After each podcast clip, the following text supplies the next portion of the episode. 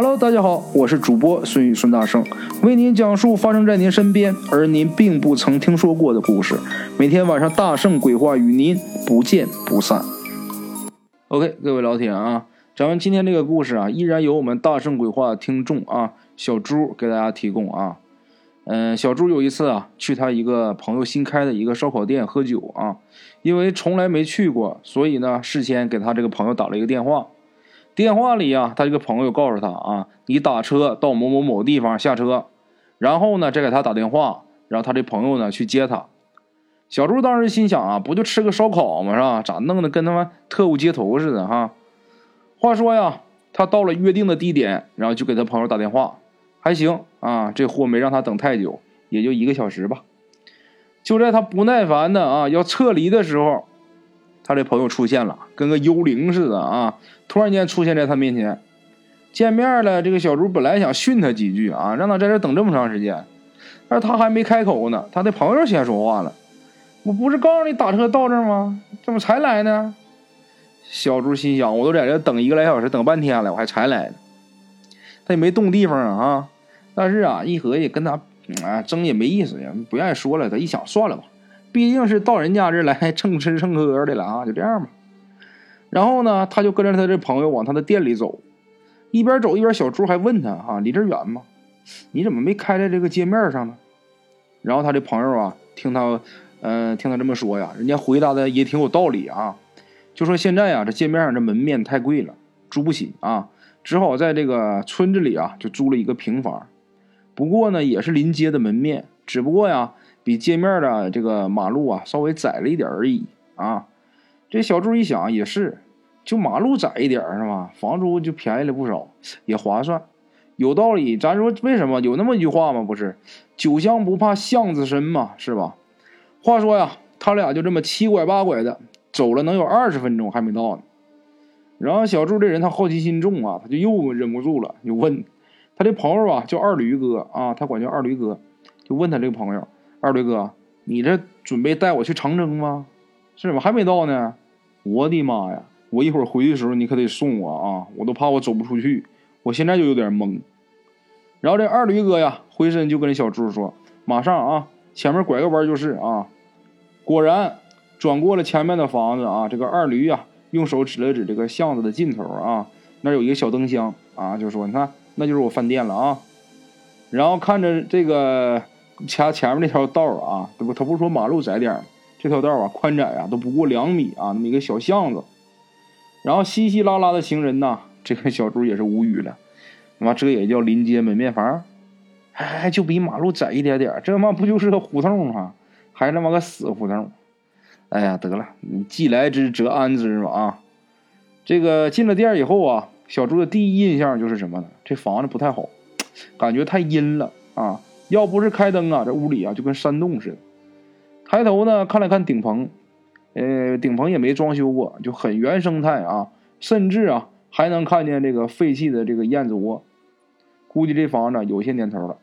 这个顶棚的这个船子啊什么都黑了，显得就油乎乎的啊。尤其是那根大梁啊，黑乎乎的，就正横在这个屋子的正中央啊，这个正上方啊，梁不都在那儿吗？这个。在这个房梁啊中间这个地方有一个竖节，本来这个笔直的大梁啊，在这个竖节那个地方刚好啊就形成了一个弧度，就看上去呢这梁呢就是个弯的，怎么看怎么别扭啊！看着这个房梁啊，小猪啊也不知道为什么他突然间有一种想上吊的感觉啊。那个二驴啊就看这小猪在屋里边来回这么踱步啊，二驴就跟他说：“行了，你可别晃悠了，赶紧过来喝点吧。”摇头晃脑啊，装什么风水先生啊？听到他喊，这小朱才回过神来啊！坐下来以后呢，他就问二驴：“你这房子住多长时间了？”“没多长时间呢，还不到半个月呢，咋的了？你这你你能看出啥门道啊，还咋的？”小朱赶紧就说：“没事我就问问。”啊，这个二驴啊，在那开的是类似于这个农家乐这么一个饭庄啊。由于这个二驴啊，不时的出入去招招呼客人嘛，他还得烤串儿啊，所以呢，一直到半夜的时候，这人呢才渐渐少了。这时候，这个二驴啊，他才消停下来啊。他俩喝了一会儿啊，也都喝差不多了。小猪看了看时间呢，快半夜一点。小猪心想啊，得走了，太晚了啊！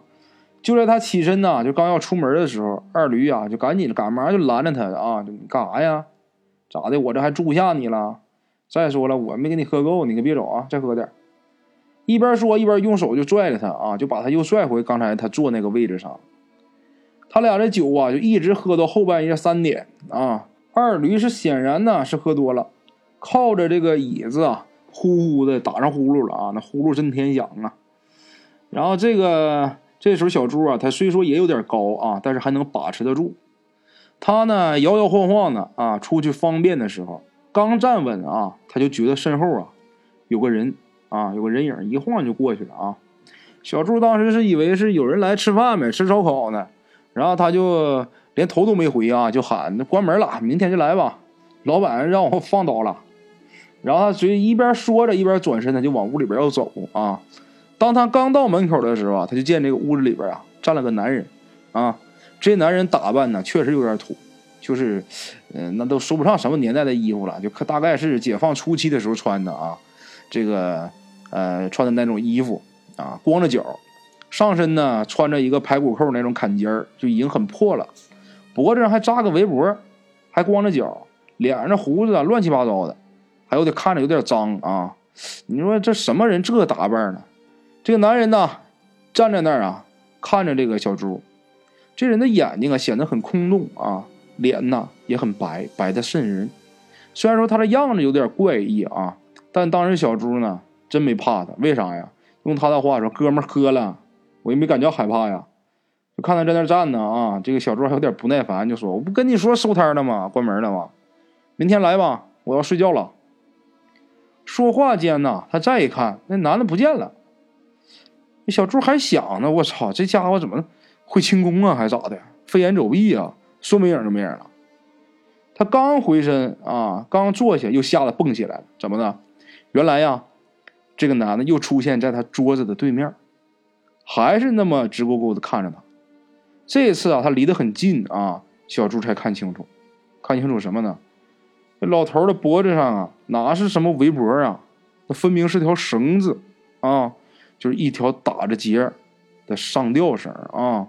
这一惊啊，那可是非同小可。小猪是连滚带爬的就往外跑啊，但是已经晚了，腿肚子钻筋了。这时候呢，他越想跑越挪不动地方。越挪不动地方，他越着急。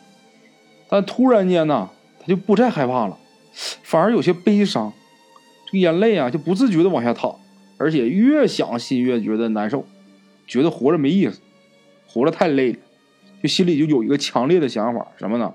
死，就总想着死就解脱了。然后他就稀里糊涂的呢，就把地上有一个插线板啊，就给拿起来了，这一甩呀，就甩到这个房梁上去啊。搭到房梁上之后啊，他就是很熟练的打了一个结，从打结的这个绳圈里啊，他就往我就我从站在绳圈这边往绳圈那边看，就觉得满眼呢都是鲜花美女啊，小溪流水，那简直就是世外桃源呐。他看着这一切啊，他心里就有一个很强烈的声音在一直在回荡着，什么呀？这就是你的生活啊，你马上要过上这样的生活了。然后小猪啊，就毫不犹豫的把头就伸到这个绳套里边去了。就在他呀要蹬凳子的时候啊，就感觉啊这个后腰啊就被人重重的踹了一脚，然后他就从这个凳子上就飞出去了。等他爬起来呀，回头定睛一看，谁呀？二驴。就见他呀站那个门口啊，就很不解的看着他。然后看了一会儿呢，二驴就开始骂：“啊，你个老逼养的，我他妈是不是警告过你啊？没有脸是吧？你是不是等我把房梁给你砍了，你就不嘚瑟了？”就听着这个二驴骂这些话呀，小猪也听不明白啊，他就有点特别懵。当时这二驴骂了一阵呢，就过去把小猪给扶起来了，然后就问他：“你没事吧？”小猪赶紧回答呀：“啊，我没事啊。”对了，那男的呢？跑哪儿去了？哎，没事你别问了。你等会儿天亮你回去吧。你这身子骨啊，不行，太囊，太次啊，你这。然后呢，这个小猪啊，他是一个很好奇的人啊，好奇心很重的人。也别说他这事你换成谁，谁好奇心都得重啊。那这事不得问个明白吗？要么怎么走啊？然后这个小猪就使劲问这个二驴，这二驴一开始不说，后来软磨硬泡的二驴呀，还是说出这个缘由，是怎么回事呢？听二驴说，就是这个他早知道这个他这个房子里边闹东西，他刚搬进来的时候啊，就有邻居告诉他，就说这个房子原来的主人呢是个赌鬼啊，最后把老婆孩子呢都输出去了啊，还欠了一屁股债，没活路了，就在自己家里边这个房梁上上吊了。不过呀，闹鬼的事儿啊是近几年才出现的。二驴呢，当时图这里便宜啊，而且呢，他也不惧怕这个事儿。但是美中不足的是什么呢？他媳妇儿啊，是死活不敢来这里边给他帮忙啊。小朱说，第二天早上走的时候啊，他又看了一眼那根房梁啊，真的很诡异，黑色的，就跟棺材那种颜色是一样啊。OK，咱们今天这个第一个故事啊，咱们就算是讲完了啊。在这里，这个故事时间太短啊，待会儿再给大家录一个第二集，然后中间呢给大家插两句啊。嗯，最近这段时间呢，希望大家多帮忙在这个朋友圈里边给我转一转我的这个故事啊。嗯，为什么呢？因为咱们也没做广告推广。当然啊，我希望我这个故事能有更多人能听到啊。那就需要大家怎么做呢？在你动动手指啊，在你方便的情况下啊，在你的朋友圈里边帮忙给分享一下、转载一下。嗯，你分享到你的朋友圈里边，如果你的朋友圈里边有两百人、有三百人，那就多两百人到三百人看过啊。我这样会增加一点我的流量啊，我的播放量。增加播放量之后，我这个专辑热度一提高的话，看到人就会多一点啊。所以说这个事儿呢，还得指望咱们各位老铁多费费心。在这儿啊，就给你们抱拳了啊！感谢各位老铁啊，真心的跟各位老铁们说声感谢。先不说别的啊，这个故事最后它能不能火，我这个专辑现在是个未知数啊。就是真到这个有很多人听的那天，真的很火了的那天，我永远也不会忘记我现在这一批观众啊，这一批听友们，大家都很热情。就是凡是在群里边啊，我要是嗯发个什么要求啊，就是想请大家帮忙转发或者怎么样，大家都很积极。在这儿真的是非常感谢，我也无以为报啊！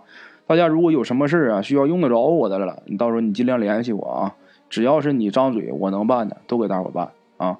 在这儿我也不能浪费大家太多听故事的时间来说这些话。接下来咱们呃开始咱们今天第二个故事啊，这个故事呢是我很久以前听别人讲的一个故事啊，也是发生在很久很久以前，嗯，是清朝末年的时候的一件事。嗯，是真是假，谁也不知道了。大伙就当一故事听就行了啊。这个事情呢，发生在哪儿啊？发生在山东啊。当时呢，在山东有一个村子啊，那个村子里有一户姓黄的人家，家境呢还算殷实。这家男人呢是以杀大牲口卖肉为生的，说白了就是屠夫，每天早出晚归的啊。呃，因为老黄啊为人诚实，买卖公道，所以呢十里八村呢都愿意找他来做买卖。老黄的老婆呢，原来是一个大户人家的闺女啊。自从啊嫁到他以后啊，一直呃嫁到他家以后，一直身体不好，隔三差五的呢就闹病。最后还不错，给老黄呢生了一个儿子。但他老婆呀，这个呃，在他儿子还没满月的时候就死了。没办法，孩子呢就送到这个老黄的爹妈那儿。就这样啊，老黄的儿子呢就一直跟着爷爷奶奶一块过。这个老黄啊，虽说是个屠夫，但他每次呢要动手之前呢，必须要有一个仪式，尤其是在杀这些牛马这些大牲口的时候啊，老黄每次都要提前进棚，单独呢一个人呢在里边跟他们跟那些牲口啊说说话，至于说什么呢，没人知道。还有呢，在下刀之前呢，他先拿一块红布啊，就披到这个牲口的身上，然后用黑布啊把这个牲口的眼睛蒙上。这才下刀。按照这个老黄的说法是什么呢？大牲口啊都是有灵性的，都是上辈子啊做了孽，这辈子来挨刀的。虽然是今世赎罪啊，但是呢也要让他走的安心，否则呀会损后辈的阴德。另外，老黄还有三不杀：带崽的啊不杀，来路不明的不杀，还有就是没长成的不杀。因为老黄说了，就是他本身呢干这事就是损阴德的事儿。就能积点德就积点德吧。话说老黄的媳妇儿啊，死了快二十年的时候啊，这个儿子呢也长大成人了，成小伙子了啊。这期间呢，有不少人来劝他，就是说你再续一个吧。但是老黄不干，他说呀，自己的命自己知道，就不想害人家，因为谁嫁给他，他克谁啊。再说这老黄这个儿子，因为他从小没娘啊，身体又不好，是他爷爷奶奶呀，就从小就跟孵小鸡儿一样啊，就给呵护大的，那惯的就跟祖宗一样。所以呢，这小子从小就专横跋扈，而且还心狠手辣，有个外号叫什么呢？别人给他起的啊，黄胡子啊，胡子这个外号那跟土匪呀啊，黄胡子经常跟一些不三不四的人呢一起吃喝嫖赌，就啥事都干。没钱呢，他不敢跟他爹要啊，他就跟自己这个爷爷奶奶要。后来把这老两口子的钱也都败没了。就在黄胡子啊有一次要钱呢，没得逞啊，因为爷爷奶奶实在拿不出来钱了，他就怀恨在心，到这个集市上啊，就买了一包耗子药，就下到这个老两口这水缸里了。结果啊，这老两口就这么的啊，就被这孩子给药死了。其实呢，这个老黄啊也知道这个自己儿子是什么德行啊，他心里也知道自己这儿子这个事是他下的毒。本来想把他给送官，但又一想，那就这么一个儿子，这一报官，这儿子就没了。老黄也是没了就断后了，绝后了呗。最后他也是很难下下得去这个决心。最后啊，气得把他儿子给暴打了一顿啊，然后给关起来了。嗯，这才把他爹妈呀，就是给下葬了。当时的这个社会啊，就那样，所谓民不举，官不究。这事儿呢，老黄给这个当时的乡公所啊，清朝末年、民国初年啊，给这个乡公所送了点钱，也就过去了。老黄从那以后身体是一天不如一天，因为当时气的伤元气了，肉铺这个买卖啊，他也干不动了，他就有意啊，将自己这一摊啊交给他儿子。因为呀，这个老黄身体不行，得有人照顾啊，没办法，老黄就续了一个，呃后后老伴儿啊。老黄挺满意，为什么？虽说这是个寡妇啊，但是年龄啊跟这老黄相差将近二十岁，比老黄年轻多了，而且还颇有几分姿色啊。因为啊，这个他这个女人没这虽然是个寡妇啊，但是她没生过孩子，所以呢身材保持的很好，杨柳细腰的。老黄自从梅开二度以后啊，就基本不出门了，肉铺的生意啊也就全权交给他儿子了啊。但他在交权之前，跟儿子嘱咐了很多，就关于生意上的事儿啊，特别是动刀的事儿，跟儿子说了又说啊，然后告诉他有三不杀的道理，就让这儿子一定要切记。开始呢，这个开始这个黄胡子啊，还照他老爹的话去办，但时间一长呢。这黄胡子就烦了，就心想：不就杀个牲口吗？啊，还他妈费这么大劲干啥？慢慢的，这个黄胡子就把这仪式啊就给省略了。然后店里的这些伙计啊，就想就是劝劝他啊。谁没想到怎么的？一劝他，他那是把眼睛一瞪啊，就骂：滚犊子啊！这里边什么，现在老子说了算，轮不到你放屁。一顿骂以后啊，就往后谁也不敢搭茬了。他杀牲口的时候啊，就不像他爹那样啊，还得问这个牲口的出处，然后得看身段啊，然后问出处是看问是不是偷来的贼赃，另外一个什么看身段啊，是要看这个呃有没有带崽子啊，然后掰牙口，掰牙口是看这个牲口是是不是很年轻，是不是没够岁数，反正他这一套全省略了，省略了啊，就不像他爹那样，那贼简单，就不管是谁送来的牲口啊。他都是趁人不备啊，上去就给牲口一刀，杀完以后呢，再谈价钱，反正已经杀了，就卖家啊，就是你不落价都不行。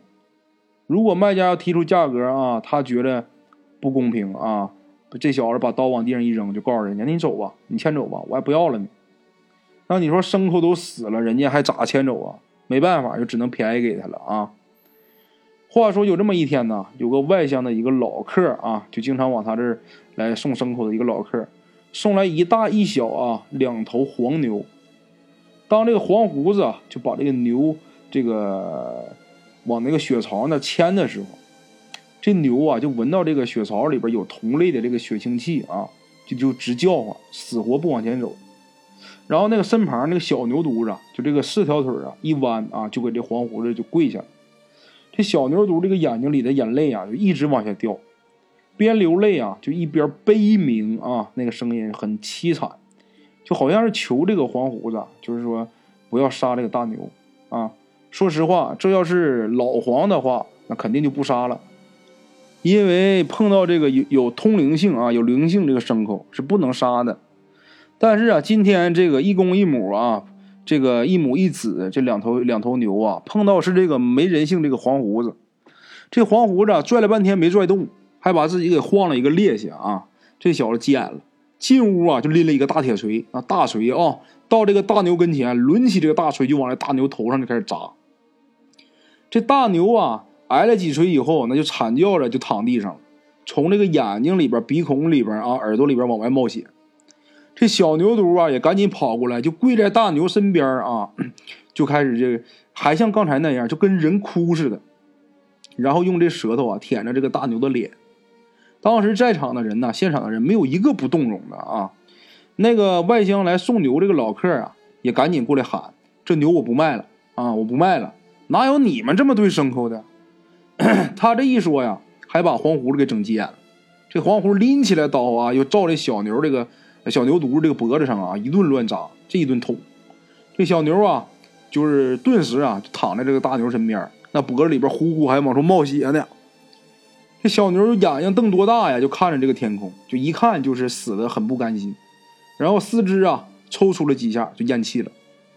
黄胡子捅完以后啊，抬头就跟那个老客说：“你不卖了，我他妈还不买了呢！你赶紧弄走啊，弄得我他妈满院都是血，真他妈晦气！”说完之后，他进屋了。其实啊，这个黄胡子进屋是假，知道吧？他又玩他那套伎俩呗。果然啊，那个外乡的老客绷不住了，就感觉他进屋里边，这这这是不这是不想要了呀。然后呢，他赶紧也跟进去了，就好跟人家好说歹说的。黄胡子才勉强答应啊，就把这两头牛收下了，但是价钱呢给的很便宜，就简直就跟白捡的是一样的。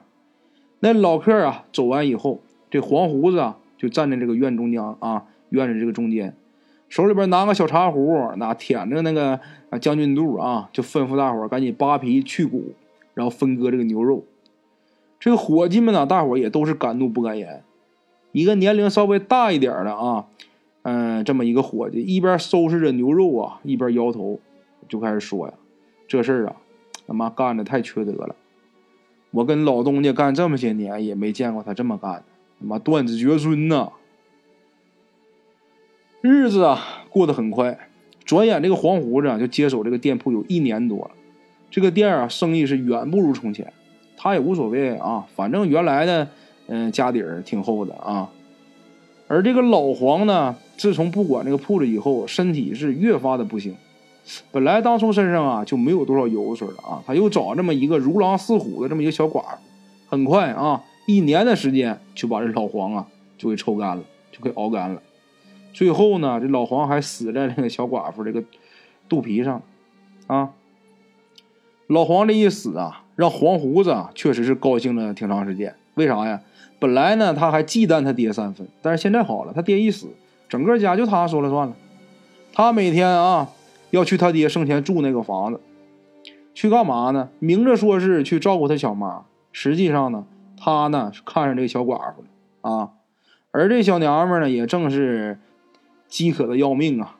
一来二去呢，这俩人呢，俩臭不要脸的就发生了不伦之恋啊，乱伦的关系。后来呢？黄胡子就索性啊，就干脆就把他的小妈就接到自己那个房子里边了啊，俩人就这么就过上了。那邻居都在背后讲究，那谁能不讲究啊？啊，这正所谓是他妈真是啊，树不要皮是必死无疑，人不要脸是天下无敌呀！啊，别人咋说啊，说啥，这俩货人家根本就不在乎，该咋样咋样。有这么一天呢，黄胡子啊，照例是每天他到这个铺里边转一圈。然后呢，他就直奔镇里，呃，去了。为什么呀？镇里呀，窑子里边，据说呀，新来了新来了几个姑娘，长得都不错的。他正准备去尝尝鲜去呢。当时呢是正值中午时分啊，因为很久啊，他这地方没有下过雨，空气显得是特别干燥。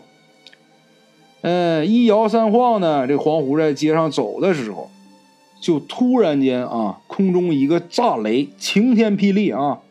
当时啊，他身边有不少路人，都没事啊，就他一个人躺地上，周身上下呀一根毛都不剩啊，就躺在那儿啊，就跟是被刮了毛的白猪一样啊！大伙凑过来一看，就浑身都已经烧焦了，烧焦是烧焦，皮肤还挺白，身上这些毛啊、衣服全都没了。大伙都觉得新鲜啊！这个黄胡子啊，就这么被雷给劈死了。店里的伙计啊，听信儿也都来了，其中啊就有那个岁数大的那个伙计啊，一边看着黄胡子这个尸体啊，一边摇头，嘴里边就说呀：“不是不报啊，时辰未到啊。” OK，各位老铁，咱们今天的故事先到这里啊。我的微信是幺八七九四四四二零一五。欢迎各位老铁啊，点赞、转发、评论啊！欢迎加我的微信，我们一起交流。另类的放松，别样的享受，每天午夜，我在这里等你。